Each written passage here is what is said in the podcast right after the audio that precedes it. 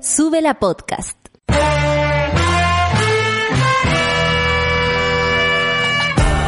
Cuando despiertas en otra sintonía, ves las cosas que otros no ven. Si a veces sientes que estás viviendo en Mordor, o como diría mi abuelita, te sientes como chancho en misa, este es tu lugar. Bienvenido al grupo de contención más diverso de la historia. Para ser parte, solo debes escuchar al resto, participar a tu manera, reír fuerte y comprometerte a buscar más misioneros para esta comunidad. Agarra tu taza y sírvete un buen café con nata, que ya está aquí nuestra guía espiritual, Natalia Valdebenito.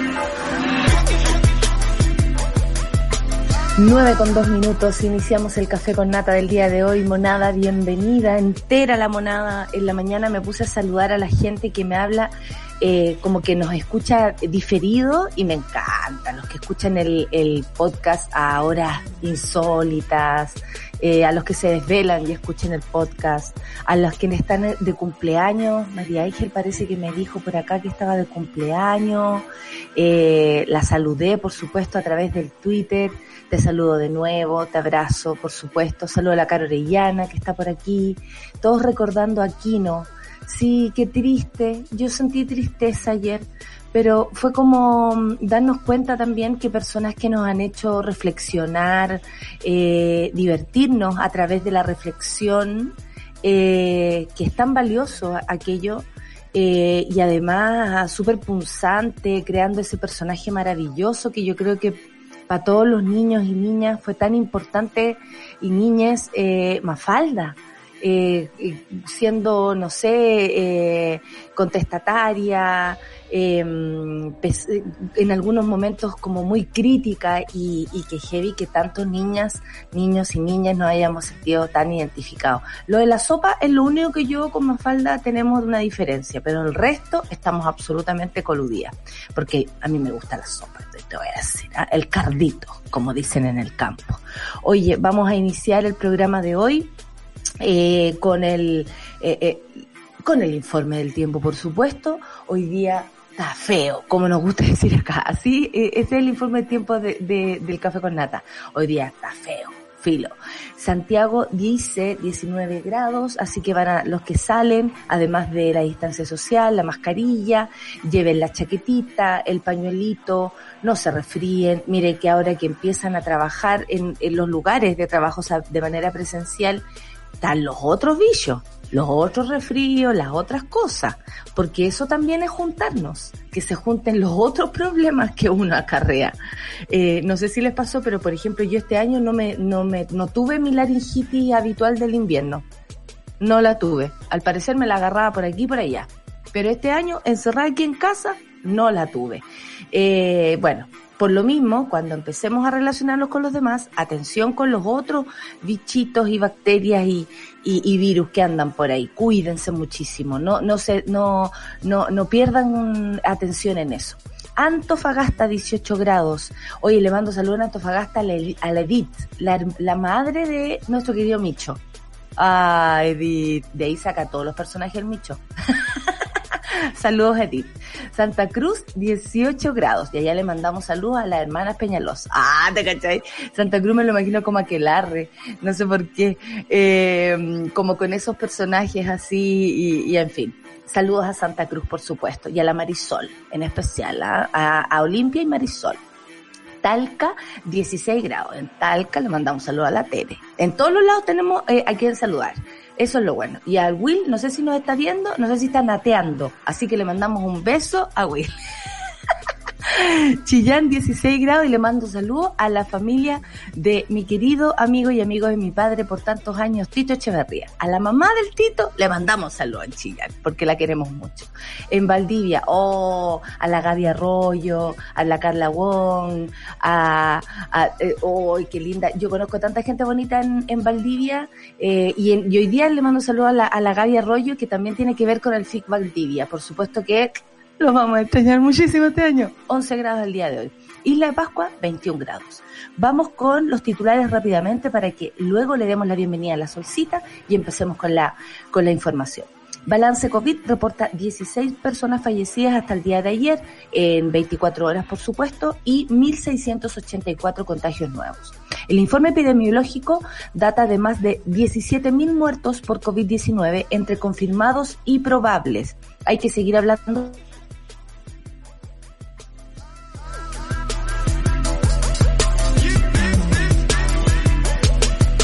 Estoy pegada, estoy pegada, pero ¿se escucha? ¿Se escucha? Entonces sigo hablando nomás, porque da lo mismo. Voy a elegir una postura de quedarme pegada, como si estuviera pensando que está. Ya, más de 37.000 trabajadores de la salud resultaron contagiados con coronavirus. Esto es, eh, el otro día lo hablamos con el secretario del, del Colmet, eh, eh, Bernucci, y claro, la situación de los trabajadores, de las y les trabajadores de la salud es bastante crítica y yo creo que tenemos que poner atención ahí.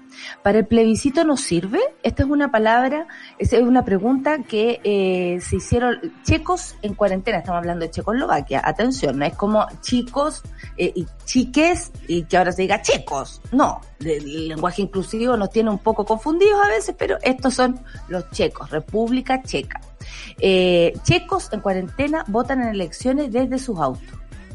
Parece fantástica la idea, porque así el acarreo, ¿ah? ¿Cómo te lleváis a la vecina, esa que estaba cuidando? Vecina, venga, va al auto nomás, yo la llevo a votar. No, es que me da miedo, vamos a votar del auto, vecina, mire, tiene su bic, ahí tiene su lápiz, pasta, ya que tanta cuestión. Para el plebiscito, eh, y, y nos preguntamos acá si para el plebiscito nuestro serviría o no una alternativa como esta. Reginato, alcaldesa de Viña, evaluará alternativas para la realización del próximo Festival de Viña. Oye, dura para el concurso la Reginato, ¿ah? Fácil, fácil no va a salir quitarle el Festival de Viña este año, te lo digo. No se incendió Chile. Morosidad registra caída histórica gracias al primer retiro del 10% de las AFP. Recuerdan que a propósito del retiro, el primer retiro del 10% de la AFP, hasta Evelyn Matei diciendo, se incendia Chile, se incendia Chile, a quedar la gran, la tole tole. No pasó nada. Al contrario, la morosidad de las personas, es decir, las deudas, bajaron, registran una caída histórica de acuerdo al tiempo que tenemos de deuda, porque básicamente estamos todos endeudados.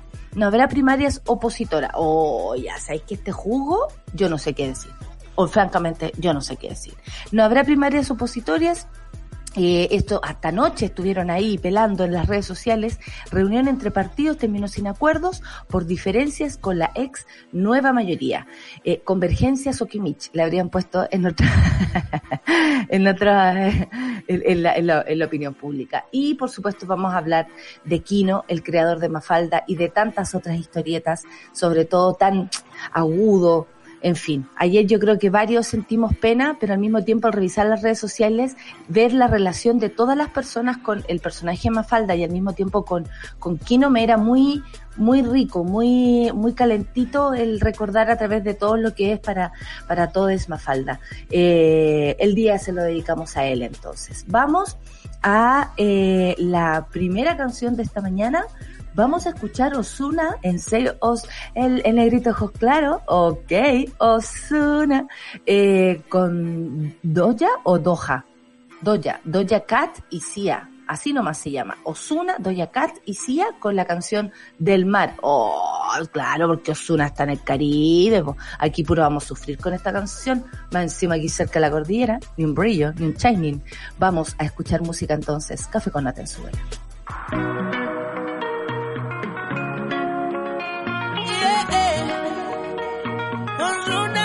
Se pierde la arena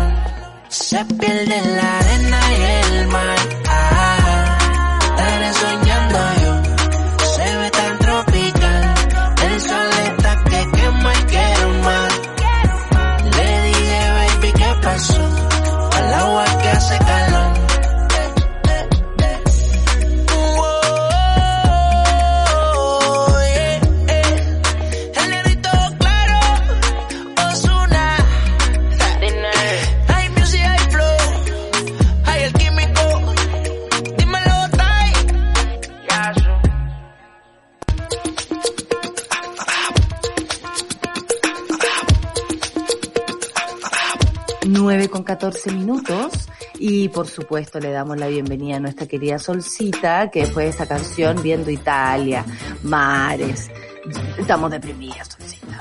Estamos súper deprimidas. Mira, mira nuestra realidad. Mira nuestra realidad. Miren este caracho, Dios mío. Miren esto que ven, esto que ven acá es la pura verdad. Esos videos muestran puras falsedades. Puro Photoshop, Photoshop. No, pues. Oye, aquí, cara repon- blanca. Claro, con, con un, con un pe- Una cosa así a la rápida. claro, mi mamá puede tener la- los ojos con lasaña, pero igual se pone su, su labial rojo. Así nomás. Oye, eh, la, la dignidad tiene muchas aristas. Exactamente, exactamente. Tal cual. Oye, la Andrea Parra dice, chicas, se escucha un retorno brutal. Yo me preocupé porque pensé que realmente nosotros hicimos un cambio, entonces...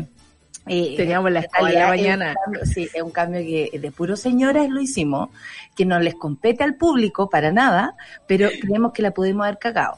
Lo que sí creemos que te pasa a ti, Andrea, es que al abrir eh, subela.cl se abren la ventana donde está el streaming, donde nos pueden ver a nosotros, y abajito el player. Entonces probablemente te estén sonando las dos cosas al mismo tiempo.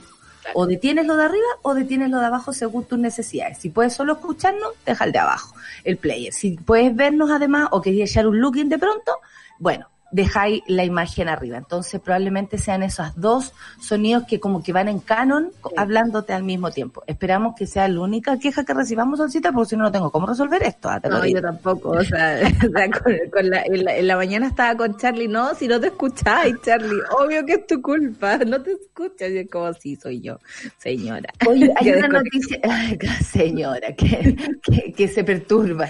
Oye, la Carlita dice, recuerden el gran triunfo de Barbarella, primera mujer chilena en nadar los 47 kilómetros alrededor de Manhattan, primera persona chilena en obtener la triple corona de la natación de aguas abiertas. Lo vi a la Oh, pasada ayer y no me detuve, debo decirlo. Voy a Debo retuitear y, y esta Barbarella la sigo, la sigo, nadadora extrema. Es de estas personas que, que, que nada en lugares muy fríos. Es de esta gente que se mete como a- al agua con hielo, así como para entrenar. Exactamente, Me Bárbara. Hernández se llama. Y ella es ganadora de este premio. Qué maravilla de noticia. Eh, primera mujer en nadar 47 kilómetros alrededor de Manhattan. Oye, pero los pezones para siempre erectos, ¿ah? No, y ahora que ¿Cómo estar en otoño. no. Tráigame una mantita calentita. Dicen que los hombres no hacen ese deporte. Eh, temen, temen mucho salir de ahí. Temen llorar. Jueves, ¿cómo se nota el jueves en el cuerpo? que los gallos no pueden nadar. Oye, eh, Contra una mujer que se las ganó todas, no, me, no se rima. bueno. no te preocupes, amiga, ya, ya retomaremos nuestra, nuestras clases de payas y rap. Son las 9 con 17, vamos a los titulares. Bueno, el Vamos. balance COVID reportó 16 personas fallecidas, es bastante poco ese número. Entre, ah, una a un lado y una al otro. Ah, no, pero- noticia, sanduchito la noticia. Mm. Dice el Charlie, me costó, pero bueno, te lo estamos agradeciendo. Súper se pone rojo el Charlie, nadie te está viendo, Charlie. Ponte la cámara para ti, pues, ponte la cámara. Está súper rojo, es verdad. Ponte la cámara para ti, a ver si te atreves. Eh, bueno, volvamos a lo serio, por favor. 16 personas fallecidas, nada más digo porque los números que habíamos estado recibiendo constantemente eran bastante más altos. Yo solo espero que esto sea cierto. En la mañana vi una entrevista al, a, a uno de los abogados que lleva eh, este juicio que interpuso Daniel Jadwe. Ahora se van a aplicar otros, Otros criterios, otros sí. criterios y otros estatus como en, en la, en la demanda. No deja de ser interesante escuchar el por qué también, que no tiene nada más que sentido común. Eh, yo sé que de, cuando se escucha Daniel Jadwe, Partido Comunista, toda la gente dice, ah, claro, son los que están en contra, todo. ¿Saben qué? Más allá de Daniel Jadwe, con las simpatías o no que uno le pueda o no tener, eh, me parece muy interesante que se haga esto porque es un ejercicio de reflexión frente a lo que estamos viviendo, pero ahora, ahora, ahora, ya. No esperando que pase un año y medio y que las personas, por ejemplo, que quieran denunciar ya se hayan agotado, estén cansadas, quieran salir de este, ah, por favor, llevo de- dos años intentándolo. Eh, hay, hay causas bastante profundas respecto a esto y ahora está todo el ojo puesto en que París no deja que eh, allanen el, el MinSal, el, Claro, el pues. Ministerio de Salud. Entonces, por qué. Porque como que y le preguntaron, claro, porque eso podría ser obstrucción a la justicia. Sí. Y le preguntaron, ¿no piensan eh, incluir a París dentro de esta denuncia? Y sabes qué? Respondió eh, algo que uno, uno podría decir, ya, ay, los buenos. Eh, porque de verdad uno eh, es, eh, y, y si funcionamos como funciona el público, creo que así estamos, desconfiados, eh, siempre mirando con, con el, el, el, el aro El del ojito. del ojo. Mm, no sé si esto es tan así. Dijeron que ellos esperaron que París, que perdón, que Mañalich dejara el ministerio para poder hacer la denuncia, para que así tu- pudiera preocuparse de, de aquello, porque ahora París está preocupado de la pandemia. Si lo metemos un juicio, o sea, es como París, no renuncies. Porque se te viene. amárrate, amárrate a ese sillón, hijo. ah. Eh, porque, claro, en ejercicio es un poco más complicado eh, cumplir con este rol de, de fiscalizarse o ser fiscalizado. Eh, es bastante profunda la demanda. Sí, es Es bien coherente. Lo que pasa es que uno dice, ya, claro, ahora les bajó.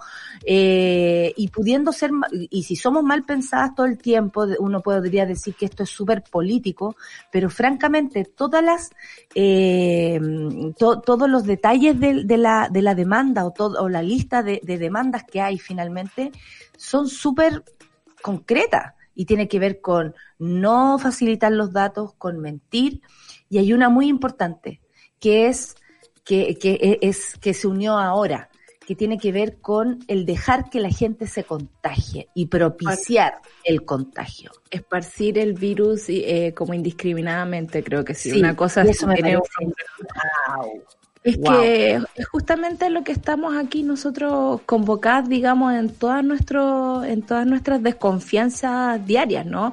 El número que tú dices hoy día, 16 fallecidos, es poco, es raro, eh, no es coherente con el resto de la semana. Eh, tú dices, ojalá no nos mientan. Yo digo, el número eh, quizás eh, es real, pero no es preciso. Me da la impresión de eso, porque tiene que ver con los registros. Obvio que es real, hay 16 personas Claro. probablemente fallecidas, no es que se estén Pero- mintiendo sobre eso, pero probablemente sean más. Eso Por es lo- supuesto. Claro, y, y en ese sentido la, la querella que, que instala la, la municipalidad de, no es Independencia, Recoleta. Recoleta, con Daniel Jadwe, eh, es súper impresionante porque deja súper clarito cuáles son y, y nos empiezan a mapear un poco cómo se, se, se está armando este asunto.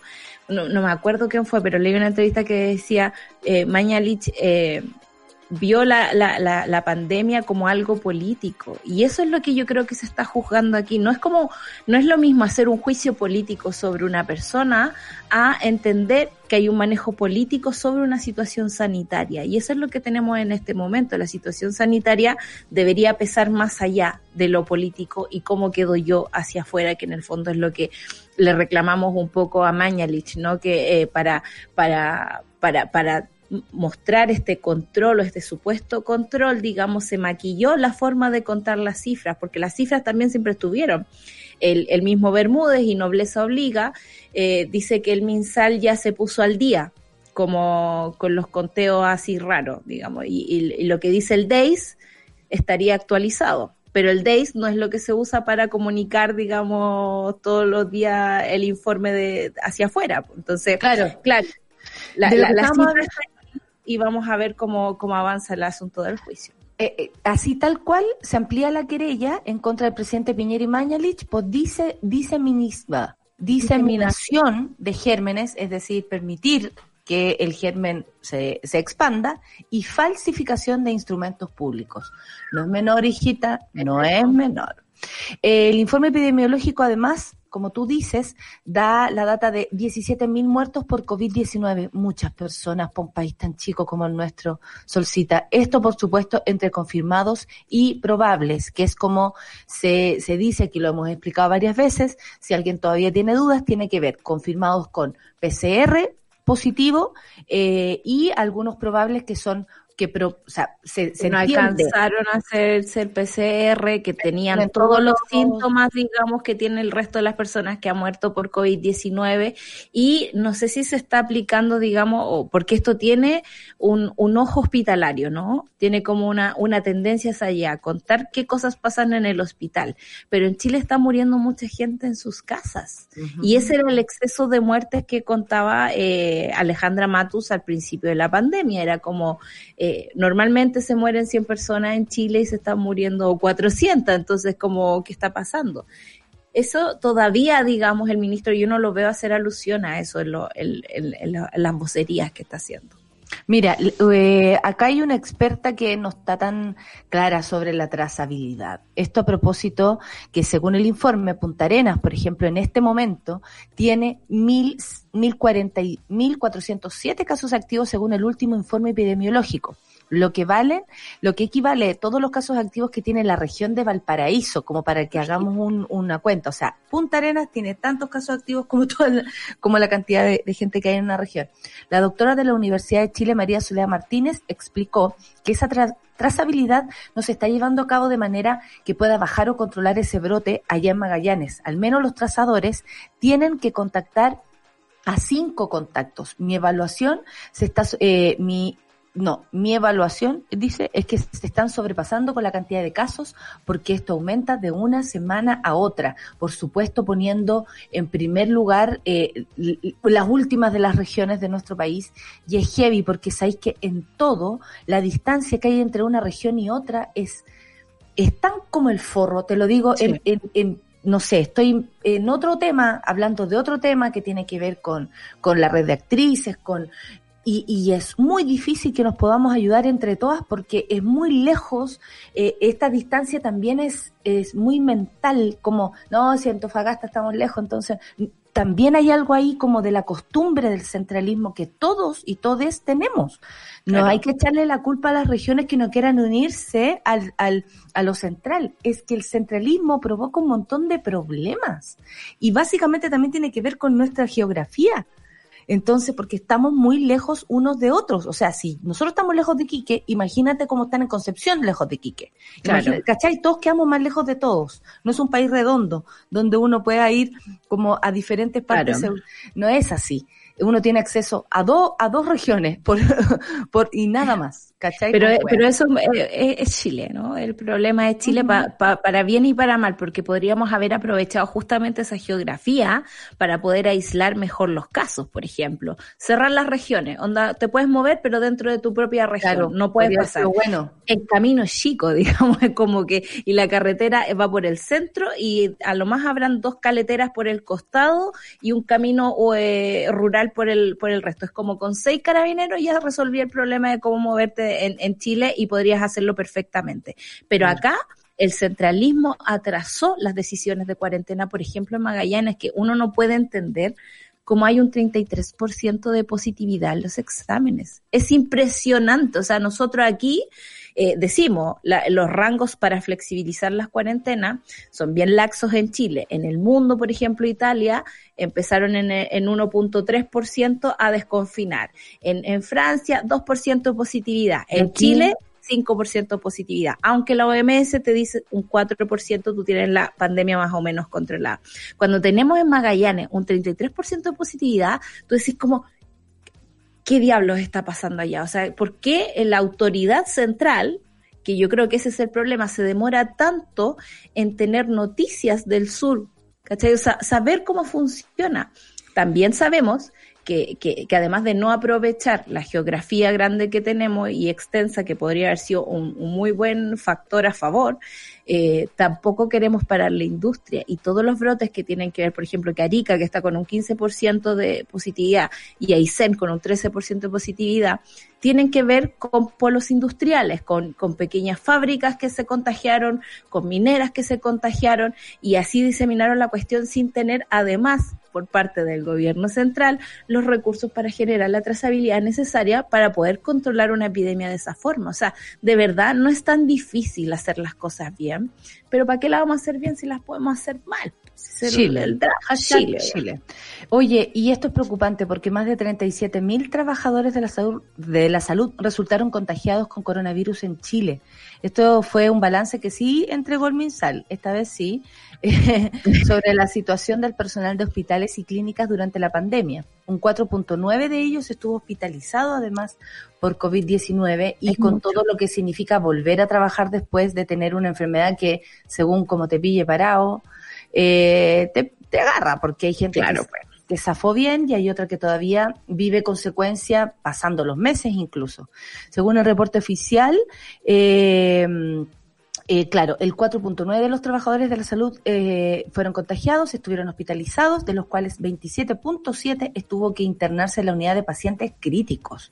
O sea, claro, es un cuarto de ese 100% de, de, de, de contagiados que tuvo que eh, llegar al al extremo. En cuanto a las muertes, por el momento se notificaron. Qué bueno que digan por el momento, porque también tiene que ver con, este, esta negación, con esta negación a, a, a, que, a que entren a ver los papelitos del MinSal. Qué, qué, loco, Chorcita. Yo igual quiero poner un ojo ahí. Pongamos ¿Cómo es posible que París se niegue a entregar o que te allanen. ¿Cómo es posible que un ministro se niegue algo así? Por eso le dieron 24 horas ahora para que se explique. Es como, yo creo que tiene que ver con que en Chile no todos son iguales ante la ley. Y si yo Soledad Barca vienen los pacos a llenarme la casa y a quitarme mi computador, no me queda otra que pasárselo si tú vas al ministerio, según caché, ayer leí el, el, reportaje, así como que la PDI estaba abajo, así como esperando que bajara el ministro, caché, así como, ok, vamos a esperar cinco minutos, vamos a esperar diez minutos, el ministro no viene, ok, oye, ¿qué hacemos? Qué rasca, o sea, ni siquiera atender a la gente y darle una explicación, ¿no? Eh, pero también eh, es bastante incoherente la, las razones que hasta el momento ha dado París que tienen que ver con que la privacidad de las personas es más importante que salvarlas, ¿no? Que en el fondo es como no les vamos a pasar los datos todavía porque, porque en realidad los datos son privados y está bien.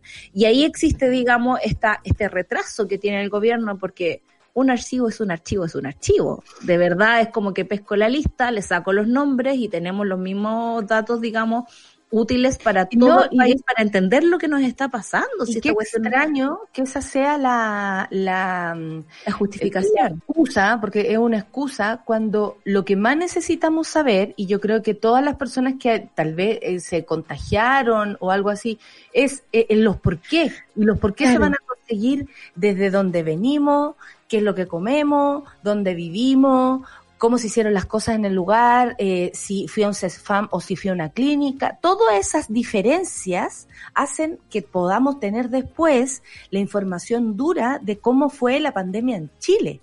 Entonces claro. también es como, es como cuando eh, Piñera ha dicho tantas veces que no va a firmar tratados internacionales porque eh, podrían alterar la soberanía. Es como, amigo, ¿de qué soberanía me estás hablando? Y cuando perdimos el, el, el, pedazo de mar, ¿quién ganó ahí? Vos ganaste. Te fuiste a hacer negocio al tiro, pues te ganaste la licitación con Perú y estáis pescando pescaditos ahí. Y, en el, y me habláis de soberanía. Entonces, claro, esto es como, oye, no, defendamos la privacidad de la gente. Yo creo que si le preguntan a una persona contagiada, diría, hacen nomás, y que soy otro Juan P., soy otra Natalia Valdebenito dentro de toda esta lista, ¿qué le importa? Pero además es una excusa barata, porque la privacidad de los pacientes... Se puede mantener se puede mantener, ¿cachai? Es cosa de que depuren los datos que en realidad el Consejo Asesor Científico se lo ha pedido desde el día uno, o sea, Chile y sus científicos no cuentan con los datos de esta pandemia porque alguien les dijo que la privacidad era más importante que entender por qué nos estamos muriendo. O sea, de verdad el Ministerio Público ya ni siquiera, ayer decían como que... además, sé que no creo. Es una mentira. Me decir que no creo. No, o sea, yo también, o sea, de verdad, ¿qué Chile no se puede negar ante la justicia y decir, no te lo voy a entregar? Eso de verdad tiene que ver con la soberbia de este gobierno completo. Y, y, y, y, piensa puedo, que no están, puedo, porque claro, nomás digo que no. No están ellos tratando de penalizar o, o, de, o culpar, digamos, al gobierno por las muertes. Están tratando de investigar por qué nos contagiamos como nos contagiamos, de verdad. O sea, que hasta, que hasta los jueces... ¿Qué se hizo? ¿Qué no se hizo? ¿Qué se dijo? ¿Cómo se dijo? ¿Por qué se oculta? El ocultar información, por supuesto que eh, eh, eh modifica la, lo que uno escucha y, y el comportamiento o sea, siguiente el comportamiento. Si yo escucho, como, como vimos en la televisión la otra vez que te dije con tanto susto que había una decía, no, que como bajaron los contagios, ¿quién le dijo? Una vieja hablando en julio de eso, lo escuchó en la tele, po. Lo escuchó en la tele, ¿cachai? Eh, entonces, obviamente, cuando tú veis que se relajan las medidas, que tiene que ver con, con información, eh, esa información como solapada, que no se dice, ¿no? Cuando tú ya no ves al... al como el mensaje subliminal al animador con mascarilla o ya no ves al periodista con mascarilla, tú decías, antes ah, no tengo que usar mascarilla. Todo lo que se hace, por ejemplo, en, en, en lo público, tiene que ver con una información que tú le estás entregando a la gente, estás comunicando ideas. Y si te sacáis la mascarilla y estáis con un entrevistado a dos metros de ti, la gente entiende que puede hacer eso. Porque la gente que está en la tele, los ministros, los subsecretarios, no son eh, inmunes a nada, a no ser que ellos hayan tenido una forma de protegerse que nosotros desconocemos. Pero nadie es inmune. Entonces, me llama la atención que de pronto se relaja y eso se da como, es una comunicación. Es como si nosotras estuviéramos las dos juntas, hay que abrazar después de haber hablado todo este tiempo de esta hueva. Y sin nadie entendería nada rapidito, digamos, a la oficina. Eso como nos levantaron la, ah, cuarentena, pues vamos aquí. Desde ahora que no volvemos ni cagando. Yo soy aquí amarrar el pijama. Amarrar. amarrar. Yo aparte no sé cómo volver. Porque para petada. me he visto de una manera de arriba y de otra manera para abajo. Y, pues, ¿sabes? y yo quiero seguir vistiéndome así. es lo mejor, es lo mejor. Me puse una chaqueta, es que ayer tuve la, la, la, la, actividad con el palmacea, pues entonces. Sí, porque vi muy de chaqueta, muy pinturrajada. me puse mi pinchecito y toda la weá, chaqueta y abajo Busini, Busini y, y, no, y no, no, estoy ahí con cambiarme, te digo. No, yo tampoco, yo es primera vez en la vida que compré buzo este año y lo he usado, pero todo el año. Claro, imagínate cómo no, hija. Yo, yo, yo iba a regalar una ropa, revisé la ropa y saqué todos los buzos que iba a regalar, porque yo no sé por qué iba a regalar los buzos, ¿sabí? muy generosa. Ahora lo he usado todo. Son las 9.36, vamos a escuchar música. Oh, qué bonito. Linda canción. Mamita nostálgica pero también como mamita elegante, un poco. No, sé, ¿por qué no te pones ese disco de Charles Aznavour, La Bohemia? Además, es lindo esto porque hoy se conmemora el fallecimiento de hace ya dos años de Charles Aznavour el 2018, un día como hoy. Así que en conmemoración, por supuesto, y a, y a todas las mamitas nostálgicas, la bohemia, cuánto echo de menos. La bohemia. Café con nata en. Oh, la bohemia.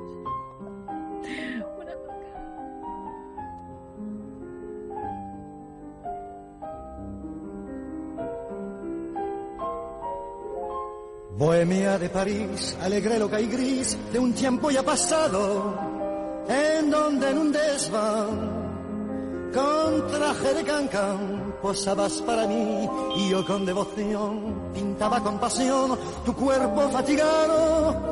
Hasta el amanecer, a veces sin comer y siempre sin dormir.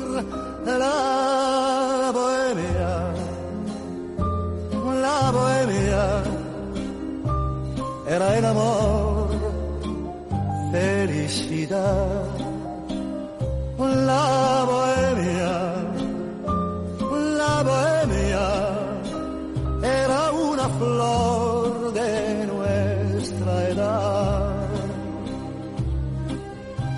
Debajo de un quinqué, la mesa del café, feliz nos reunía, hablando sin cesar soñando con llegar la gloria a conseguir. Y cuando algún pintor hallaba un comprador y un lienzo le vendía solíamos gritar, comer y pasear alegres por París la bohemia la bohemia era jurar que vi y te amé la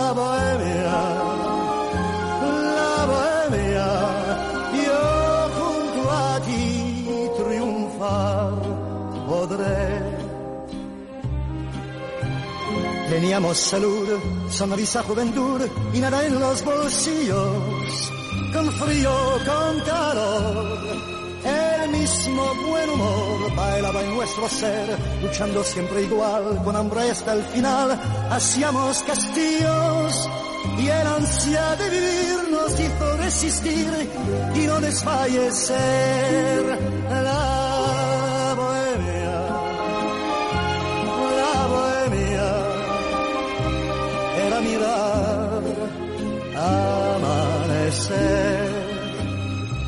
La bohemia, la bohemia era soñar con un querer. Hoy regresé a París, crucé su niebla gris y lo encontré cambiado. Las vilas ya no están ni suben al desván, moradas de pasión, soñando como ayer, ronde por mi taller, mas ya lo han derrumbado y han puesto en su lugar abajo un café bar y arriba una pensión. La bohemia, la bohemia, que yo viví, su luz perdió. La bohemia, la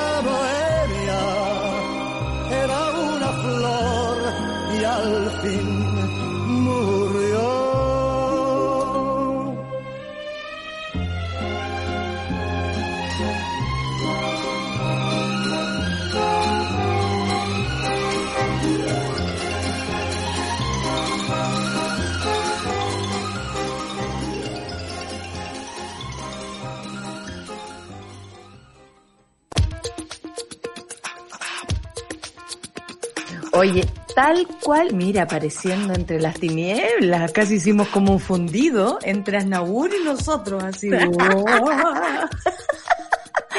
La Isabel dice, Asnabur y Osuna en la misma radio. Sube la radio.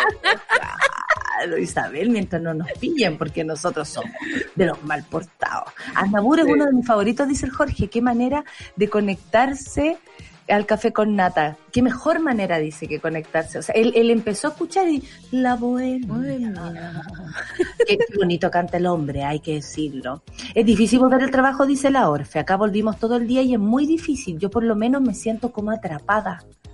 Mira tú, cuando comenzó la pandemia, dice el César, es el, eh, en el mundo comenzaron los controles en los aeropuertos. En Chile dejaban pasar a todos sin ningún control probablemente a él le, le ¿cómo se llama? Le, le, le consta. Oye, la Orfe dice que el doctor File anuncia carrera presidencial. Sí, quiero ser el próximo presidente de Chile. Hoy la Sol, No, Sol no hay así. no.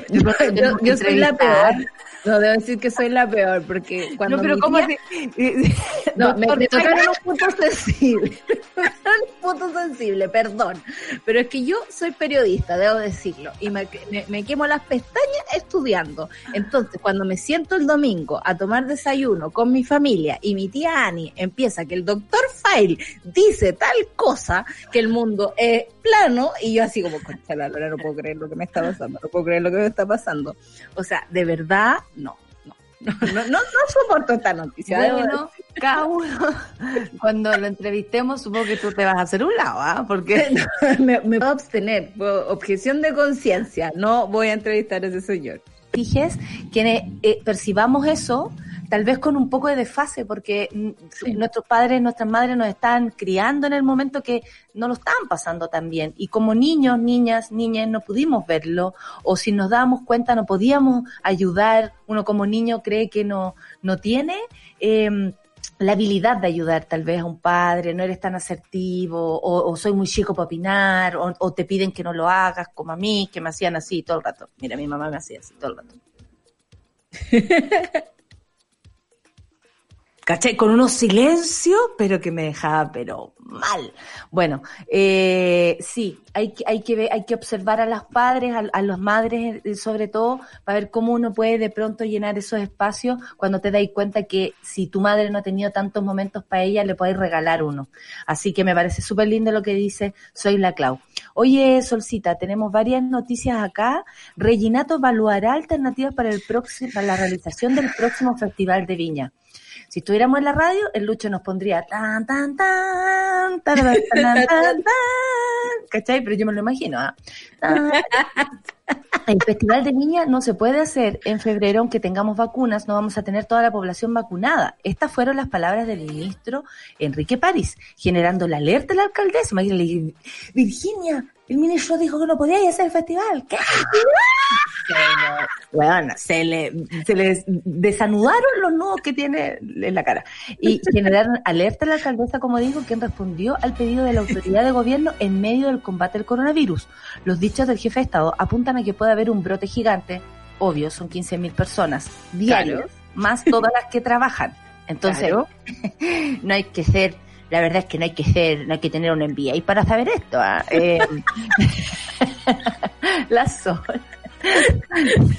bueno, eh, dice, puede haber un brote gigante y ahí no hay cómo controlar a la gente, dijo. Ante la situación, la alcaldesa, eh, atentamente, Re- eh, Regina- Virginia Reginato, me ella cuando firman los Twitter, los firman. No, de un amor.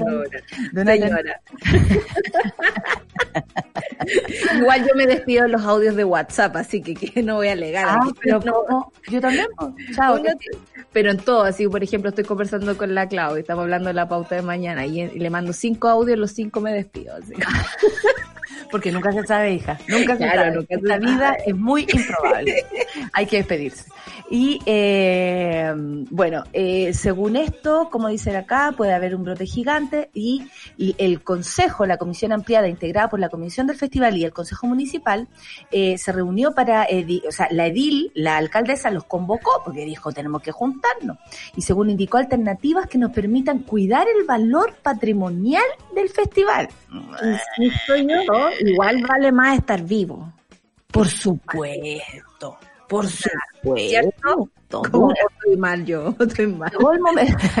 Oye, yo soy muy exagerada. ¿Qué opinan Claro. ustedes? Llegó el momento de tomar decisiones. La alcaldesa entregó un comunicado adu- aduciendo la factibilidad del evento, argumentando que llegó el momento, dijo, de tomar decisiones respecto al festival y buscar la mejor alternativa para intentar realizarlo, entendiendo que la salud es lo primero. Ya, y que todos debemos cuidarnos. Por lo mismo recalcó, hemos intercambiado opiniones y documentos con los canales concesionarios del, del festival, que en este caso es Canal 13 y TVN, con el objeto de generar una alternativa que haga viable su desarrollo, estando ahora en octubre y considerando la evolución del COVID-19. O sea, lo que cree yo creo la alcaldesa es que Sí, pues. estar ready. Obvio. Sobre los alcaldes de la comisión ampliada, sostuvo que buscamos cuidar el valor patrimonial del festival, junto con potenciar y reactivar la actividad económica, el turismo y la actividad cultural de Viña, recordando siempre la seguridad ante esta situación excepcional. Al cierre de sus dichos, atentamente Virginia Reginato admitió que hoy en el mundo se están utilizando numerosas alternativas para llevar a cabo estos eventos, pero ninguno de 15.000 personas. No, para nada. Lo, lo más espérate, que hay otra cosa que quisiera acotar respecto a esto, que al parecer existe un compromiso de la alcaldesa de reactivar la actividad turística. Sí. Y entonces, Eso te iba a decir. con tal, y, y, bueno, se entiende, si te comprometes, quieres cumplir, de cumplir su, su, su compromiso, digamos, valga la redundancia, lo que está haciendo es empujar para allá, po.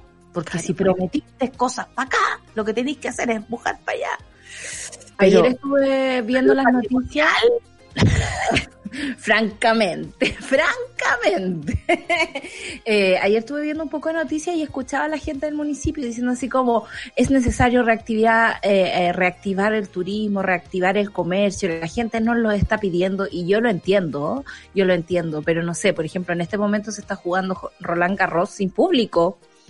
Eh, y es como ese tipo de eventos gigantes donde la gente se juntaba y estaba una al lado de la otra, no es posible hacerlos en estos tiempos. De verdad la salud debería estar primero. Y uno entiende, de verdad, como, como decía la Clau en, en- claro, eh, que quizá eh, cuando pensamos así, ¿cuándo vamos a volver a salir de noche otra vez? Va a pasar mucho tiempo para eso vamos a salir con mucho cuco, con mucho miedo, si es que salimos. Eh, pero de verdad, la vida ya cambió, ya cambió y eso significa, para mí al menos, proteger a los más viejos de mi casa. Por o sea, de verdad, estar poniendo el turismo, el patrimonio por encima de la salud. O sea, es como lo mismo que está haciendo el ministro de Educación. Es como, no, tenemos que volver, tenemos que volver. Los Sí, niños es que a propósito de lo que dice el Lucho eh, de potolear, por ejemplo, o su, su Grinder, su Tinder y todas esas cosas, es como decir, oye, el patrimonio del cuerpo. el cuerpo lo necesita. El cuerpo lo necesita. Puta, es probable. Pero resulta que en estas condiciones, más encima con tantas irregularidades de parte del gobierno eh, de turno eh, y, al, y a Mañalich y todo lo que viene saliendo y toda esta investigación, menos nos da certeza de qué hacer. Mucho menos, porque probablemente eh, todo sea el triple de lo que conocemos. Entonces, eh, no sé. A mí me parece que, que para patrimonio mejor cuiden Valparaíso, po, que lo Claro. hacen mierda entre los pacos y, y, y, y otras personas que tal vez no les interesa su ciudad tanto como al resto, pero cuiden eso, cuiden el verdadero patrimonio, como Valparaíso o los museos. patrimonio también, o sea, Define porque patrimonio, bebé, el pa- define patrimonio. define patrimonio y veamos cómo evoluciona. Además que eh, no se entiende en este país que ha dejado botada tan fuertemente la cultura que se les permita rescatar ciertas cosas por cuestiones absolutamente económicas. Y yo de verdad siento que mi corazón no va a ser mayor o, o mejor o peor si es que un año me pierdo el Festival de Viña. De hecho, ya ha pasado un montón de veces que me lo he perdido. Y la vida no, No, solo es a que ti. aquí- claro. Iba a decir, la vida no cambia con el Festival de Viña, pero luego me acordé que estoy con la comediante. Entonces, ¿cómo? Bueno. pero, pero el punto es que eh, la salud está primero, pues, o sea, todo el rato. Yo también espero que ese año le haya cambiado la vida a muchos. Ah, oye, eh, oye, ¿sabéis lo que pasa? Es que también eh, hay que definir las razones del por qué se dicen estas cosas. Claro. Porque eh, sabemos que aquí hay dinero, hay mucha plata. eh, entonces, eh, asociada al Festival de Viña, que por supuesto también queda inyectada en la municipalidad de, de Viña, se use o no se use para bien y para mal, porque como les contaba, he tenido la, la posibilidad, la suerte de comunicarme con gente que no vive en la ciudad bella, que vive en los cerros, que vive en las poblaciones de Viña, y la situación, no, o sea, y las platas no llegan para allá. La, no hay políticas sociales que se haga con la plata del festival, eh, no sé, se, se les propicie casa a la gente que, que está, por ejemplo, en las tomas, o, o se vea bien el cómo está circulando el agua por ciertos lugares que no lo tiene todavía. Entonces, ¿De qué estamos hablando? ¿Para qué se usa la plata? ¿Para qué queréis la plata? ¿Por qué quería el Festival de Viña? Creo que aquí hay que ponerle como una segunda lectura porque no es solamente defender que haya que hacer esto. No, hay razones que son de bolsillo, absolutamente nada extraño en un país como este, pero que pondrían en riesgo la salud de la gente. Y ahí es donde chocan estas dos opciones. Y díganme ustedes, pues, ¿irían al Festival de Viña? No, pues hija, ¿cómo va no falta, que no falte, como decimos esto. No, no falta. No que falta, falte, que no oye, falta. que no Ahora, falta. una pequeña acotación. A es mí. que- es verdad, solo iríamos a verte a ti, amiga. Y a Harry Styles, dice la, la Clau. Y es que eh, también hay patrimonio en la historia del Festival de Viña que se ha usado para distraer a la población sobre ciertas cosas, como pasó en dictadura. Entonces no está, no está de más pensar para qué van a poner el Festival de Viña en este momento, para qué cuando hay investigaciones judiciales dando vueltas, cuando tenemos un proceso constitucional. No pueden viajar artistas internacionales y tampoco Claro. están pensando en un festival, por ejemplo, profundamente chileno, Que incluye al público de manera virtual y que todos los artistas, músicos, músicas, músiques sean chilenos. Tampoco se ha propuesto otro festival, están hablando solo de hacerlo. Sí. ¿Cachai? Solo de hacerlo. También preguntémonos por todos los festivales, y aquí es dramático en algunos casos, por ejemplo, de, de, de ciudades más pequeñas que con los festivales realmente se les reactiva muchas cosas. Eso es, es una desgracia y el Festival de Talca probablemente no se haga, el Festival de Olmué, ¿cómo van a hacer el Festival de Olmué? La vendimia en Santa Cruz, pero es que yo no le veo por dónde. Debo decirlo. Exactamente. Entonces, no es solamente el Festival de Viña, se está poniendo como, en vista como lo más importante y francamente, si fuera por festivales, hay en todas las ciudades y son iguales de importante que esta. Oye, ¿para el plebiscito sirve o no sirve? Porque resulta que la gente en República Checa votaron eh, en sus propios autos. Ahí está la imagen, pueden verla los que están en suela.cl, pueden ver, y bueno, en nuestras aplicaciones también, eh, cómo va un astronauta, básicamente con una caja, y hace que tú inviertas el, el contenido que es tu voto. Eh, los checos votaban el miércoles por primera vez desde sus autos, una medida obligada por la pandemia en el coronavirus. Las Fuerzas Armadas habilitaron 156 mesas de votación accesibles en automóvil en todo el país para personas en cuarentena por COVID-19. Esto sería, por, por ejemplo, perfecto para llevar a los viejos. Claro. O ¿cachai? sea, porque yo creo que- a, a la- a mi abuela la metía al auto, nada más, y, y no la sacáis de ahí y la, la metís de la, de la casa al auto, del auto a la casa, y nadie se contagia, ella no sale, no, no, no tiene, no tiene para qué ponerse nerviosa, porque me imagino que mucha gente con tanta hueva se va a poner nerviosa. Es una buena alternativa, Solcita, no sé qué y es pensáis. pura voluntad. O sea, esta noticia está aquí para decirnos, por supuesto que es posible en Chile. ¿Hay voluntad para hacerlo? No. O sea, ya se murieron 17 mil personas, que son 17 mil personas menos en esta fiesta de la democracia que va a ser un plebiscito. Tenemos los contagios activos, que no son dos o tres personas, son, no sé, un montón. No me acuerdo el nombre, el número en Yane, este con, con el 30%, con un tercio de su, de su comunidad Claro, pues. contagiada. ¿Mm? Mm, no, no es poco. Entonces, hay voluntad y se están llevando a cabo procesos de votación en el mundo de forma segura. Poner a los militares, que ustedes saben en este país hacen bien poco en el, en el año, ¿no? Pero bueno, este día tienen que salir a la calle, eh, con procesos de sanitización súper estrictos, que es como cada vez que alguien deposita su voto, se sanitiza la cajita de nuevo, se, se, se arregla, digamos, la persona, se le echan sus líquidos y cosas así.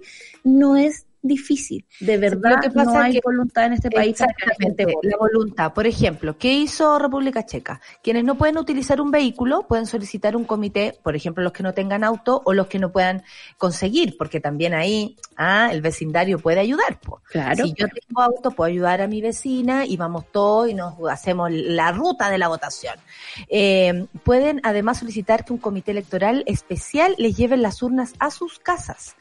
Antes las personas en cuarentena no podían votar por cuestiones de salud, pero cada vez más gente en esta situación y se aprobó una ley para garantizar que se respete su derecho a votar, que es eso que acá no ocurre. Acá el derecho a votar se lo están pasando por el aro. ¿Por qué? Porque me imagino, más allá de propiciar una, una suerte de plebiscito, el que el presidente diga que va a aprobar o que deje como, como que pareciera que lo va a hacer, la verdad es que no están ayudando a que la gente lo haga. Los chicos participan en elecciones regionales y en la primera ronda de unos, de, de unos comicios de los que saldrá un tercio del Senado el viernes y el sábado. El balotaje está previsto para el 9 y el 10 de octubre, o sea, podríamos tener el ejemplo ahí, al ladito. Eh, y bueno, República Checa tiene una situación bastante distinta a la de nosotros porque tiene 67.843 casos de coronavirus y solo, y voy a decir solo porque aquí son 17.636 fallecidos, fallecidas, fallecidas. Entonces, eh, obviamente la situación es distinta, pero ahí es donde la palabra voluntad aparece como grande, porque voluntad para evitar contagios, voluntad para poner insumos en los hospitales, voluntad para cuidar a tu gente, voluntad para que el derecho humano de votar sea absolutamente garantizado por el Estado de Chile. Y aquí no está pasando. Atención, no quiere que usted vote. Para nada. Y si bien la Comisión Chilena de Derechos Humanos puso un, un recurso, digamos, para que, para que se respetara el derecho a votar, eh, no está sucediendo en este momento y no hay voluntad para hacerlo. Así, a mí eso me parece que es como lo más terrible, como que lo tiran para adelante, lo tiran para adelante y es como, no, en las próximas elecciones nos vamos a ocupar. Pero ¿qué pasa? Y yo me imagino que deben, irán a ver algún tipo de acción legal retroactiva después de que esto pase, como el Estado de Chile, en, en la inacción, en el dejar ser, eh, no permitió que un montón de chilenos contagiados con coronavirus, no tienen la culpa de contagiarse tampoco, no puedan votar en las elecciones, siendo Claro, que es un derecho como que tuvieras una la culpa. Claro, Como que es tuvieras como, una no, culpa de contagiarte, entonces París quedas fuera del proceso. Paris siempre lo pone como, como a la altura de, de haberse roto una pierna y estar enyesado. Es como, obvio que usted no puede ir, pero estamos hablando de cantidades de gente, ¿cachai? O sea, un montón de personas. Mira, lo único que le vamos a decir a Paris es que mejor no suelte el ministerio porque se va directo a tribunales y que abra y que suelten los datos, que abra el MinSal. No puede obstruir a la justicia de ese modo. Un ministro no puede hacernos eso. No, no, no, no. Aquí hay gente que ha muerto, hay mucho dolor. Despedir a la gente con esa distancia, sin poder abrazarse, no, eso no puede salir gratis. No puede ser. Son las 9.59 solcitas, nos despedimos. Muchas Nos gracias por este día. Nos vemos en un ratito más y nos, Nos encontramos mañana porque mañana es viernes. Te cuento. Qué, Te la bueno, dejo qué hermoso, qué hermoso. Luego vamos con la Rafa y ahora vamos a escuchar eh, Francisco Victoria y Marinos. Ay, me encanta. Bacán, Qué rica canción. Vamos a escucharla. Café con nata en súbela. Chao, Solcita. Chao.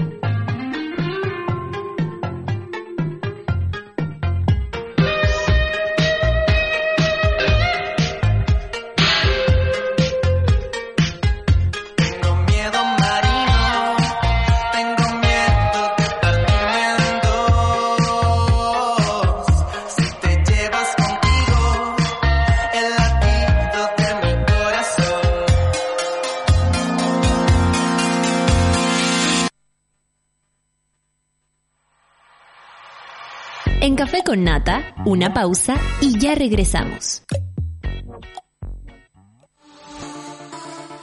Eleva tu voz con los micrófonos USB de Blue.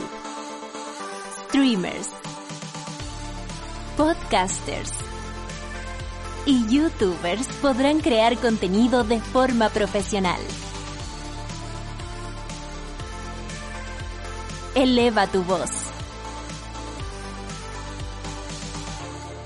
Encuéntralos en zsmart.cl.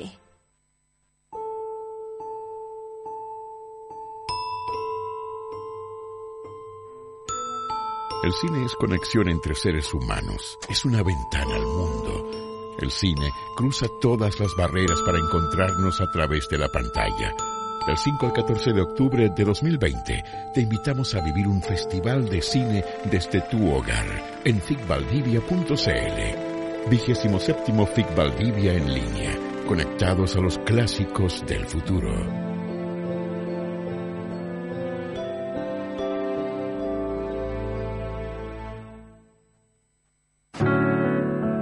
Súmate a Sube la Club.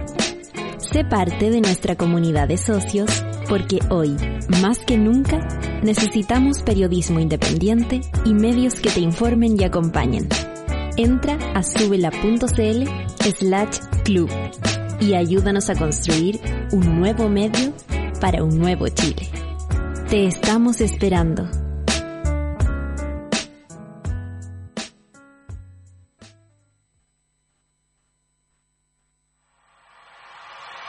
Ya estamos de vuelta en Café con Nata. ¿Ya descargaste la nueva aplicación de Sube la Radio? Apostamos por nuevos contenidos y la independencia de las plataformas. Por eso queremos contarte que en nuestra aplicación puedes escucharnos y vernos en vivo, disfrutar de series y documentales, enterarte de las últimas noticias, tendencias y encontrarnos en el Sube la Club. Somos una comunidad que crece y se conecta, así que cuéntale a tus amigues que ya estamos listos, listes en la App Store y desde hoy y hace bastantes días en Google Play, por supuesto. Todes por favor, bajen la app, suban la voz. Desde hace 27 años el Festival Internacional de Cine de Valdivia es el principal punto de encuentro del cine chileno y uno de los eventos de su tipo más importante en Latinoamérica. Conéctate con los clásicos del futuro entre el 5 y el 14 de octubre en fitvaldivia.cl y por supuesto, nosotros estaremos ahí. Hoy a las 21 horas no te pierdas el estreno de Cuatro Mujeres en Sinfonía con toda la historia del gran concierto por la hermandad que se realizó hace algún tiempo en la estación Mapocho. El relato emocionante de cuatro mujeres que pusieron todo su talento a disposición para generar un cambio. Hoy a las 21 horas por la aplicación, por la Subela App, con repetición mañana, por supuesto, y el viernes a las 13 horas inmediatamente después del Cacerita. Así que no se lo pierdan.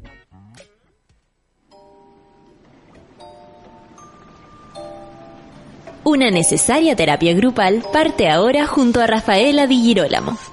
Únete al diván del vial en Café con Nata. Querida Rafa. ¿Te, te muteaste, Rafa? Obvio. Bueno, me tengo de muteo.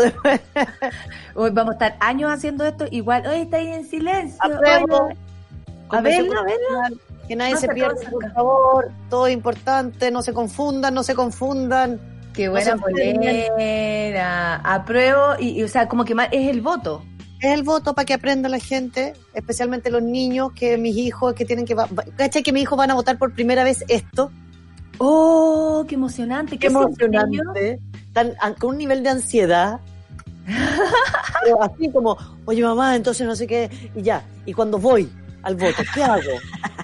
Y si me equivoco, la típica, el típico como... si ¿No te pasa que, es uno, uno igual con mucho nervio marca la, la pero todo el rato decir. ¿será esa? Tal vez ¿Será? no es sí, sí es no, qué weá, ¿cachai? Como que uno no sabe. ¡Ay, qué emocionante! Bueno, muchas personas, muchos jóvenes, ayer tuve un, un encuentro con, con los jóvenes de Balmaceda Arte Joven y ¿Ya? también muchas ganas, muchas preguntas asociadas a, a, no entender de pronto esta confusión que han tratado de armar entre la convención mixta y la convención constitucional. Sí. Eh, y nada, decir que la convención constitucional es la única que asegura paridad y por supuesto es la única que excluye a los diputados y senadores que van a estar en la comisión mixta. Entonces, vote convención constitucional, yo al menos lo tengo súper claro. Oye, eh, Rafita querida, la semana pasada hablamos del manejo de la frustración y quedamos con el tema en la mitad porque ya con la sola frustración quedó para una terapia nomás. Y eh, tiene que ver con esta, este mensaje que nos envió una mona, que encuentra bacán, que hagamos la terapia y todo, y habla del manejo de la rabia. Uh -huh. eh, ¿Cómo se relacionan estos conceptos? Rabia, frustración Mira. y asertividad. Asertividad, hija, esa palabra. La asertividad. No, la asertividad creo que yo, yo creo que la asertividad es de los trabajos terapéuticos más largos que uno puede hacer en la vida con una misma. ¿Y qué es lo que es asertividad? La podemos definir. Porque, porque la asertividad de alguna forma tiene que ver con la verbalización de algo que yo siento o pienso, de tal manera que tú me la entiendas y si es distinta, no te sientas agredida, cosa que de alguna forma no frene la comunicación, no se entrampe y no aparezca, por ejemplo, la rabia. Estaba estudiando hoy día en la mañana que tuve como esas madrugadas AM, AM, AM hoy día. ¿Ya? Y, y me puse a leer sobre la, la rabia y la, todo, todo, lo que vamos a hablar hoy día en el café con Nata y encontré un texto de un, del filósofo Séneca que hablaba de que la rabia era la enfermedad de la naturaleza humana. ¿Ya? Porque de alguna forma lo encontré muy bonito porque él hablaba de lo, de lo importante que eran los factores cognitivos como la interpretación y la evaluación de las cosas.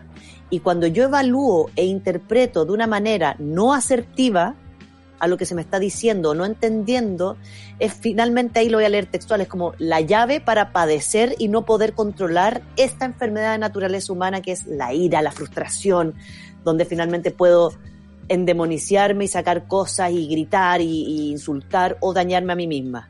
Y lo encontré increíble porque porque tiene que ver con lo que hablábamos de la asertividad. En el fondo, cuando yo me instalo contigo, te voy a decir algo, vamos a generar un debate. ¿Mm? Por tú, lo que no hace, eh, lo que hizo, ponte tú, Biden con Trump, que en el fondo Trump trató de provocarlo desde el insulto. Pero fue muy, él fue muy asertivo en lo que quería decir. Eres un imbécil, eres un tonto, no le estaba diciendo otra cosa. La interpretación era directa. Mm. Y lo que hizo Biden fue no, no desbordarse, o a lo mejor no padece de esta ira, y pudo controlar. Pero cuando tú y yo estamos hablando de algo, especialmente sucede mucho también en pareja, en la distancia ahora. Claro. Al revés, si Biden hubiese querido prender a Trump, Trump claro. prende con agua. Po. Prende con agua, en dos segundos, porque tú, como todo lo interpreta desde sí mismo, claro. es él, yo, yo, yo, yo, ¿cachai? Claro.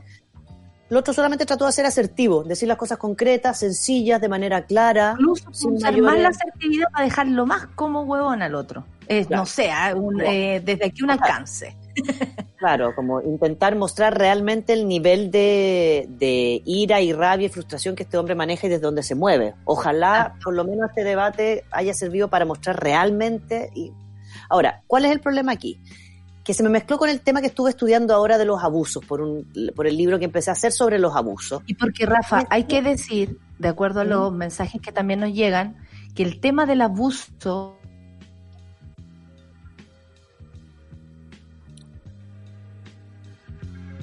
¿Sí? ¿Me quedé pegada? Sí. Me quedé pegada, me quedé pegada. Ya. La gente se está abriendo a hablar de esto muchísimo más que antes. Y me imagino que tú, como terapeuta, te has dado cuenta de eso también. Por suerte, por suerte estamos liberándonos. Entonces, ¿qué pasaba con esto de la ira, esta enfermedad de naturaleza humana que dice Seneca, que me encantó, que de alguna forma implica dos factores fundamentales? El cómo yo interpreto mis factores cognitivos, cómo yo estoy interpretando la, la, la situación que tú me estás verbalizando, la cual estamos claro. dialogando, y la evaluación que eso implica para mí emocionalmente.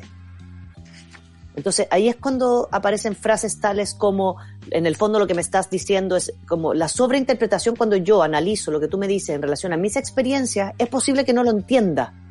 Entonces el ser asertivo, especialmente en situaciones delicadas, como niveles de estrés, no solamente situaciones graves, sino que los niveles de estrés, los niveles de angustia que estamos manejando, el ser asertivo lo que implica es tomarse el tiempo para yo explicarte realmente lo que te quiero decir para que tú no interpretes desde tu experiencia, porque puede ser tan distinta a la mía que nos genere un conflicto y un desencuentro que nos lleve a esta enfermedad humana que es la ira, el desborde. Tú decís que claro, que eh, es, es muy justo que yo tenga rabia si tú a mí me fallaste, por ejemplo, y quedaste de traerme una torta para el día del cumpleaños de mi pareja.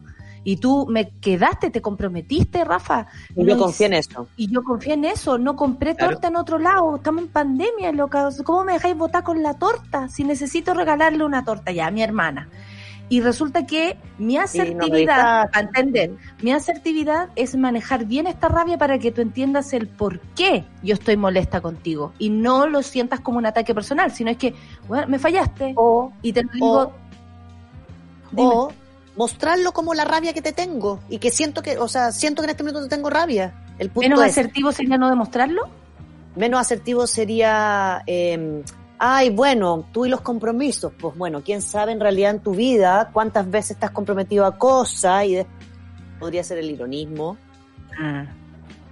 o podría decir como su- sucede mucho cuando cuando estamos dialogando y yo te digo ay es que Natalia ay es que no me entiendes y tú me dices ah me estás diciendo tonta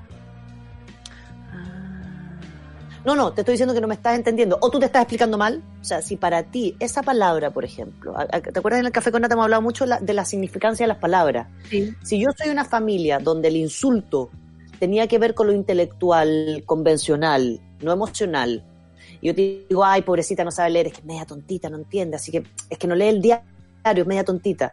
Y en nuestra relación, para mí, el tonta era como que leesa, que divertía, como, ay, la tontera, como... Y estamos en una discusión, y yo te digo a ti, hoy la tontera que me estáis diciendo, y para ti es un insulto, lo más probable es que tú enganches Claro. y te agarres todos tus mecanismos de defensa, porque tu interpretación cognitiva de esa palabra y tu enganche emocional de esa palabra viene con una experiencia personal que yo no tengo por qué saber ni conocer y que puede ser tan distinta a la mía. Eso puede ser lo interesante, pues, que a entender que cuando yo expreso algo, del otro lado me encuentro con una persona que probablemente considere todas las cosas que yo las considero rojas, esa persona las considera azules. Y yo resulta que le hablo en rojo. y esta persona no, no va a entender. Eh, eh, a lo que voy es que, yo siempre me paso este rollo, hay un mundo allá afuera que no se parece a mí. Hay un mundo allá afuera que no piensa como yo. Entonces necesito la asertividad para hacerme explicar y hacerme entender y respetar en ese planeta donde la gente tal vez no opina como yo. Porque yo vengo de una familia que a lo mejor todos nos tratamos de ridículo como si fuera algo divertido. Por ejemplo, en mi casa, ridícula, ridículo es como, es casi de amor. Ay, qué ridícula. No significa en, nin- en ningún caso una ofensa. Mira, muy bien. Oye, ridícula tu mamá. Oye, y, y no es una ofensa. Pero ¿qué pasa si yo lo digo en un lugar donde ridícula la usaban para ofender a una chica, por ejemplo, porque se quería poner el pelo azul? Va a entenderlo como una ofensa, no necesariamente como divertido, como lo vemos en mi casa. Tu mundo no es tu casa, o sea, el mundo no es tu casa. Y desde, y desde la psicología más contemporánea, y contemporánea hablemos de Freud y de Jung y de Lacan y de los como iniciadores de lo que es la, la psicoterapia en sí, la, la ira, la rabia, la agresión, el enojo, la hostilidad, todos los derivados de esta emoción propiamente tal, tienen que ver con estados depresivos y de frustración, de tener expectativas que no ha alcanzado o estados emocionales que no ha podido sobrellevar, que hay un estado anímico bajo, con autoestima baja, que implica un mecanismo de defensa a veces tan alto que es arrasar con todo porque no puedo, no puedo de- debatirte o no puedo dialogarte o no puedo encontrar una forma de expresar lo que realmente siento con lo que me estás diciendo. Entonces, porque después de alguien que, que genera un estado de ira muy grande o de rabia muy grande de hostilidad, lo que suele suceder es que después viene la pena, porque viene el cansancio La culpa. viene el agote, viene la culpa, vienen los estados de que finalmente como no me pude controlar. El sentimiento de tristeza va muy acompañado después de un, de un Ay, es como como- la caña moral, impulso. Claro, como que te viene la caña moral después de haberla cagado. claro.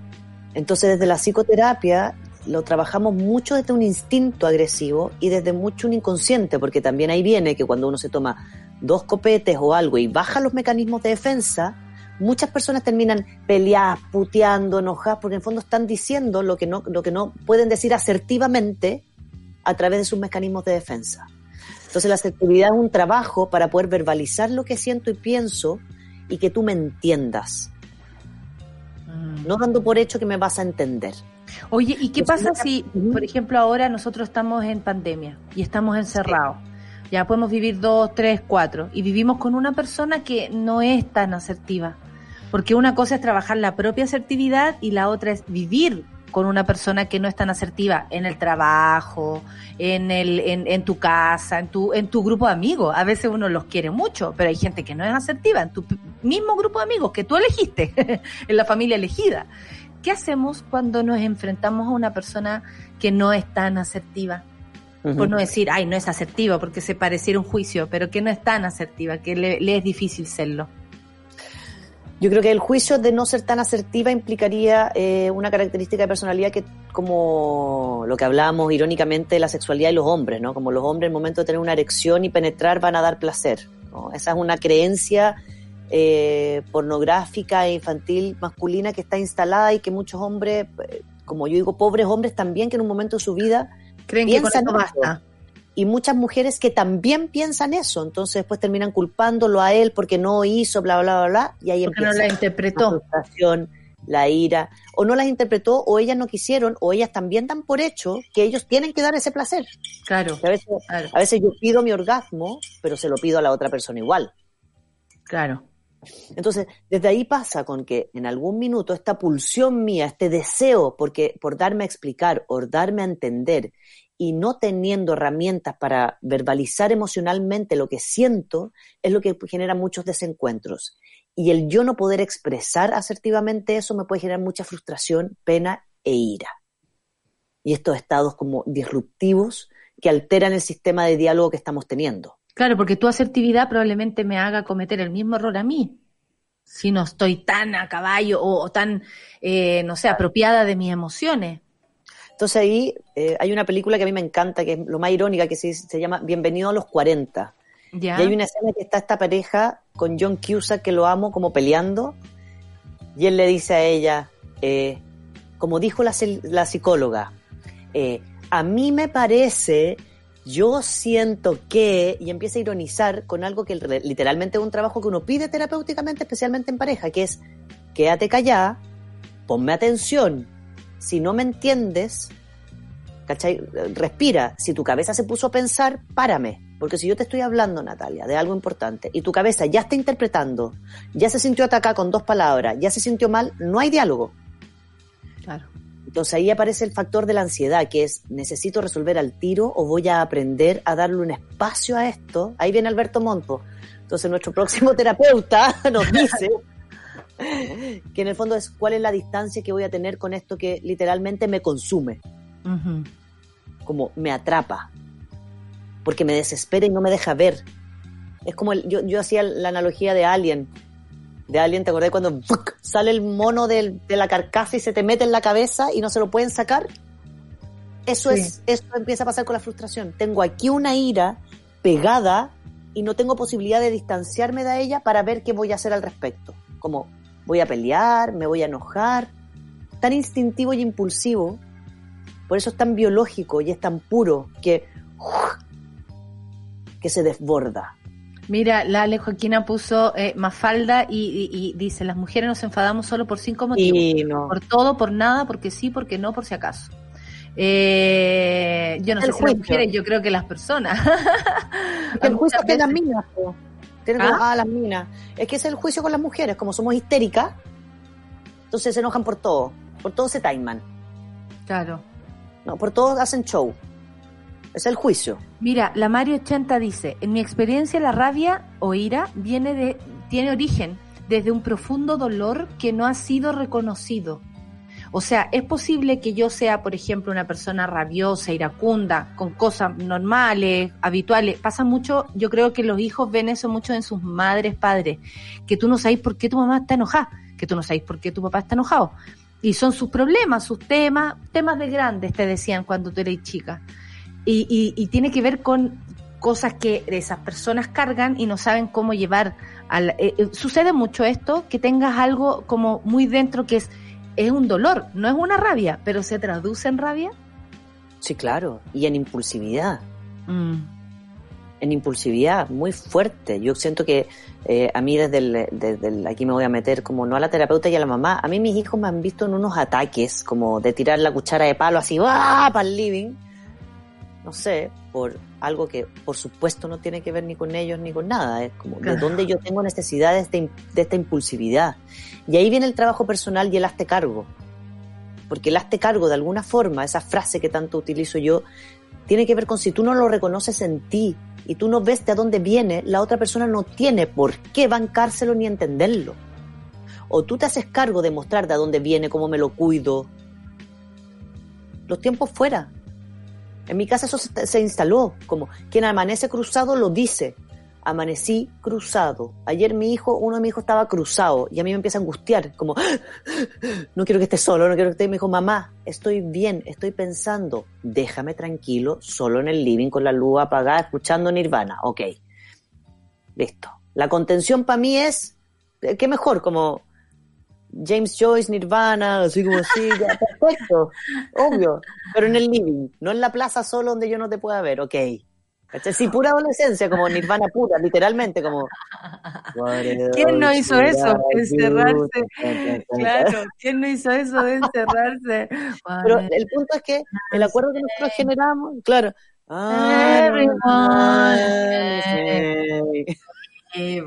Ya, que escucha Nirvana, ya, escucha Nirvana. Ya, escucha Nirvana, está todo bien, pero, eh, pero yo necesito dos palabras. Cuando yo le digo estoy indignada y me dicen, pero pasó algo, hicimos algo, y es como, no.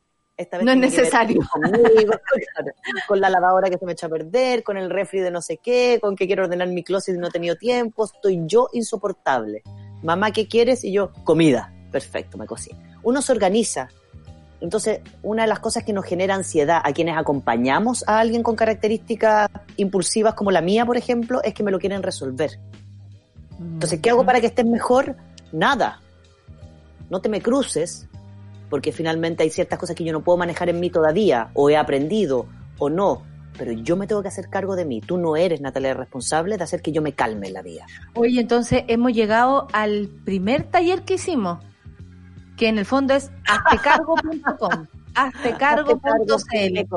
Porque, eh, porque finalmente, claro, yo eh, tengo la labor o, o las ganas de lidiar con, con quien amo, con, con mis hermanos, con mis padres, con mis amigos, en fin, yo elijo, pero también yo me tengo que hacer cargo de mis propias eh, debilidades frente a esa comunicación, porque finalmente Claro. esto tiene que ver con la comunicación, como yo comunico una idea como yo me Sí. hago cargo de mi rabia, porque yo tengo derecho a tener rabia. Aquí no estamos hablando de no tener derecho a tener rabia, ni que la rabia esté mal, esté bien. Frustrarme, también puedo frustrarme.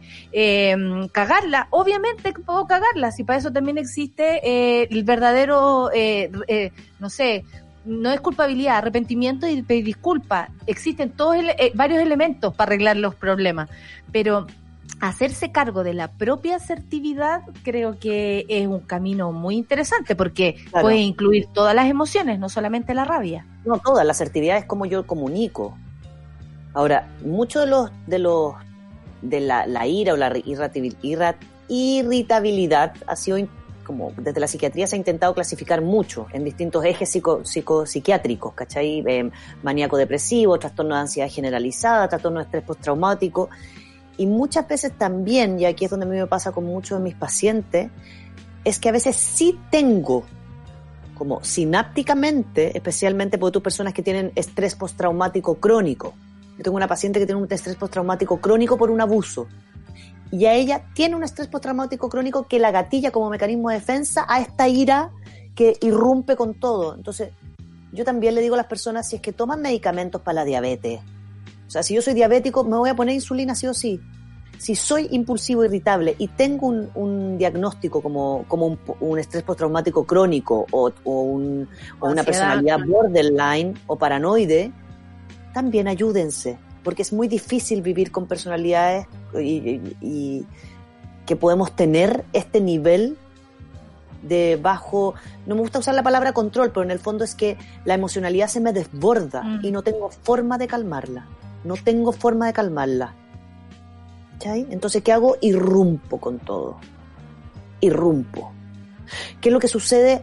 eh, desde, la, desde la soberbia con los abusos, ¿no? Cuando uno dice, los abusos sexuales, los abusos sexuales eh, masivos, no son una, una satisfacción sexual. El abuso sexual implica un- un- una personalidad que quiere empoderarse y poseer algo. Desde ahí es donde yo me impongo.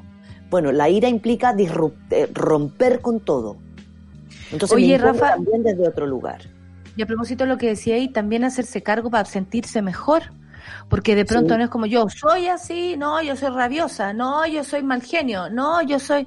eh, es bastante duro cuando las personas como que se aferran a esa... mm, eh, o todos nos aferramos a una, a, a una característica como negativa. Yo soy así, no, yo soy rabiosa. No, yo soy, eh, yo soy una persona que a mí me, molesta esto y, y yo exploto. O, pero como, como algo de lo cual afirmarse, como casi con un orgullo de ser una mierda persona. Entonces, yo creo que también hay que ponerle color en, en querer sanar, primero para llevarse bien con el resto, pero también por lo bien que te hace sentirte bien a ti, el medicamento adecuado, la terapia adecuada, el doctor, la doctora adecuada, como que Claro. una búsqueda personal, sí, para el resto, pero la verdad es que el primer beneficio te lo llevas tú al hacerte cargo. Sí. Para ir terminando, nos queda un minuto. Palabras al cierre de Rafita, por fin. palabra al cierre es en serio como no culpar a la otra persona de una ira personal, porque no es tú me provocaste, tú me hiciste. Es yo reacciono de esta forma. Ante Eso ocurre mucho en la violencia en pareja, por ejemplo. Sí, tú me hiciste, tú haces que yo me ponga celoso, tú haces que no sé qué. Entonces, entonces cuando yo entro en un espacio donde culpo a la otra persona, por lo tanto tengo derecho a desbordarme con esa persona porque me provocaste algo. Entonces hay una sed de venganza que puede aparecer ahí, como los pecados capitales, ¿cachai? La ira, la ira es parte de los siete pecados capitales que implica las venganzas, las grandes batallas. Es la emoción que mueve las pasiones. Por lo tanto, claro que hay muchas excusas de las cuales yo puedo agarrarme. Entonces, si yo siento que de verdad es un espacio que me desborda, busca ayuda, porque no es la otra persona la responsable de gatillártelo, ¿no? Sea, sí, grandes porque si no, los niños tendrían la culpa que los padres les peguen, la mujer Exacto. tendría la culpa que el hombre te pegue, y eso no es así, pues. Entonces al- a, a mi hijo se le cae la taza y yo le pego porque yo estoy estresada, como no puedo permitir, porque si a mí se me cae una taza me da lo mismo, la pego o si, si se hizo mierda la meto en un diario y la voto. Claro. ¿Qué es Sí. lo que yo no estoy soportando? Entonces ¿Ya? volvemos como siempre a los básicos. Hazte cargo, controla tus expectativas y todas esas cosas que hemos Ah, aprendido. también me, me hice una polera, hazte cargo, esa vamos a poner en la próxima sesión. hazte cargo, la tengo hecha. Genial. Oye, Rafa, muchas gracias por esta mañana. Como siempre, Oye, un, un honor y un placer. ¿verdad? Ibas a pasar un dato muy bueno. Sí, voy a pasar un dato, eh, porque dentro de todos los espacios que estamos viviendo en esta... Ella es Andrea Valenzuela y va a hacer una charla sobre el ayuno intermitente que a mí me parece muy interesante porque está muy de moda. Esto de no dejar, com- dejar de comer 14 horas, 16 horas para hacer seto no sé qué, yo no entiendo, pero algo hace el ayuno intermitente.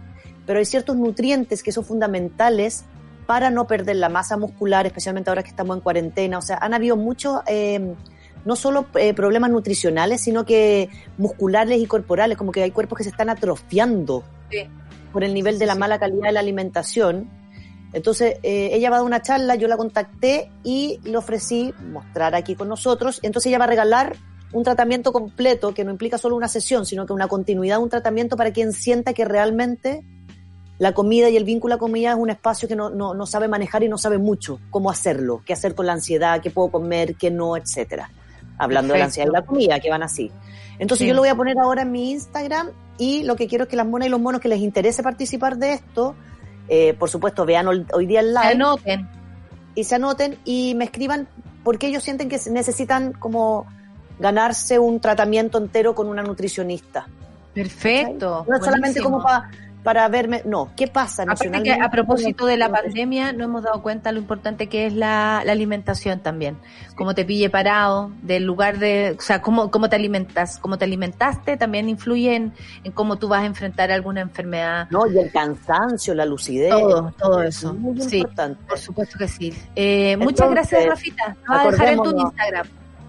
Y la ira, los siete pecados Perfecto. capitales, lo- como la enfermedad en una naturaleza humana, hay que tomarla y, y tomarla muy en serio, Sí. muy en serio, porque es la Muchas orga- gracias, organicidad.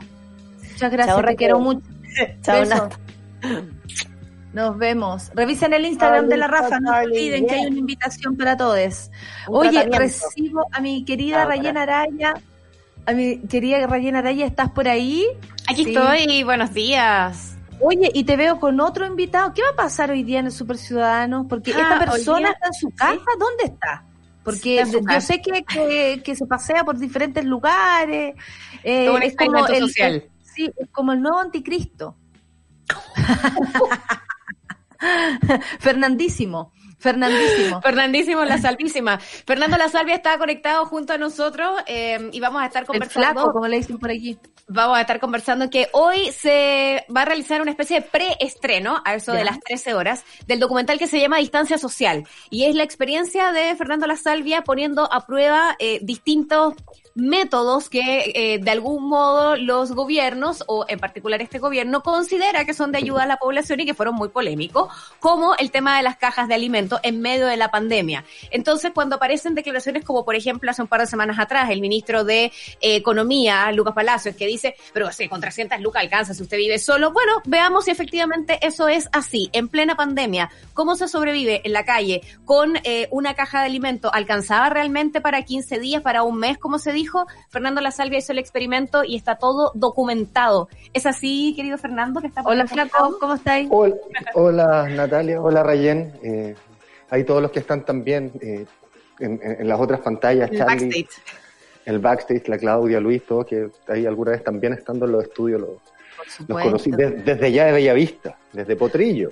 Oye, imagínate cuando te confundí ahí entre Alberto Reyes y Joaquín Reyes, porque eran como dos calles iguales. Qué Oye, terrible que terminaban igual y uno terminaba en otro lado. un Exactamente, lo decía. Era Reyes. y- Era Reyes. Pero no está el número. Pero no era Hitler. Ya, y acá hay una señora. o sea, no, eh, eh, no, sabéis que más que todo, eh, bueno, gracias por, por estar acá y gracias a Suela también por haber apoyado este, eh, esta experiencia, porque desde el principio eh, eh, fue en un momento bien complicado. Fue justo cuando a los medios de comunicación independientes les prohibieron las credenciales eh, para estar reporteando en las calles.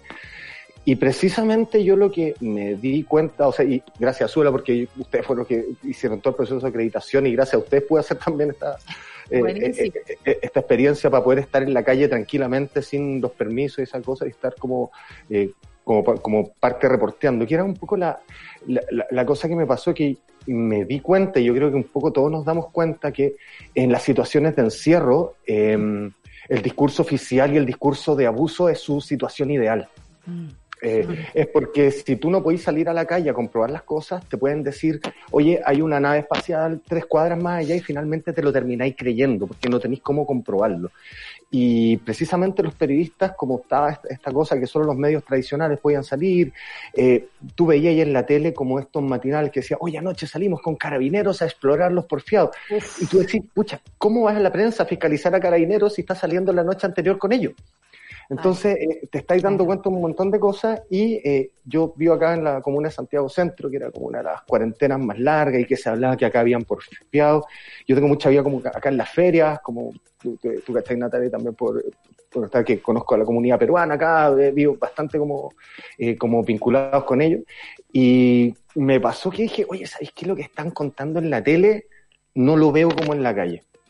Y ahí me di cuenta y dije, pucha, ¿desde qué lado, como desde el lado más audiovisual o desde lo que yo hago, podría aportar con esto? Y dije, ya me lancé, ya el- esto fue en mayo y a principios de junio yo ya estaba eh, viviendo con este desafío, que era vivir con la caja del gobierno y también con los 65 mil pesos que eran en ese momento, que después subieron a 100, pero era con el ingreso Wow. familiar de emergencia. Eh, pero era con Y el requisito solo como gran cosa. Sí, y el requisito era solo si 10, porque me di cuenta que le preguntaba a la gente en la calle, a, los mismos feriantes, todo, y me decían, no, a mí no me ha llegado. ¿Y cuánto gana usted? No, yo gano menos del mínimo. Oye, y no le había llegado a nadie. Entonces dije, ya, cuando 10 personas me digan en la calle que lo yo ahí recién Voy. la experiencia voy a hacerme acreedor de los 65, que es algo que ahí van a ver si pasa o no en el documental. Oye, yo me tengo que despedir y solamente te quiero preguntar una cosa. ¿Es cierto que la gente igual cachada en algunos lugares sube la radio? ¿Café con nada? Totalmente, totalmente, totalmente. Sí, sí, sí, sí. Sabéis que se, se los dije ahí a, a, a- a Juan Manuel, a Margota, le dije que eh, me había sorprendido mucho, como más que sorprendido, era como, oye, ¿dónde tú eres, eh, eres de Suela? Eh, y era como, ah, como considerado como dentro de la, eh, como de baraja de, de medios más independientes y como que más, eh, además, algu- algunos me decían un poco cuico, déjame decirlo. ¿Un cuico? Bueno, porque internet, Somos cuico acá. no, y cómo no, internet también tiene que ver con un Bueno, sí. privilegio, po.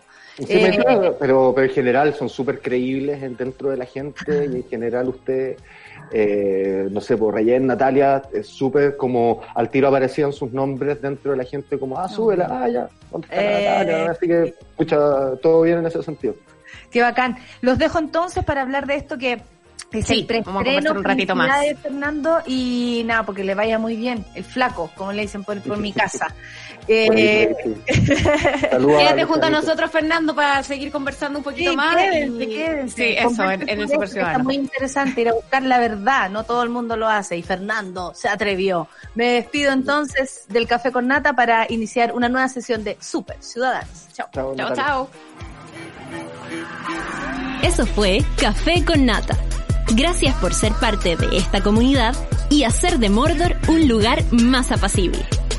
Natalia Valdebenito te espera de lunes a viernes a partir de las 9 de la mañana en el matinal más piteado de Chile.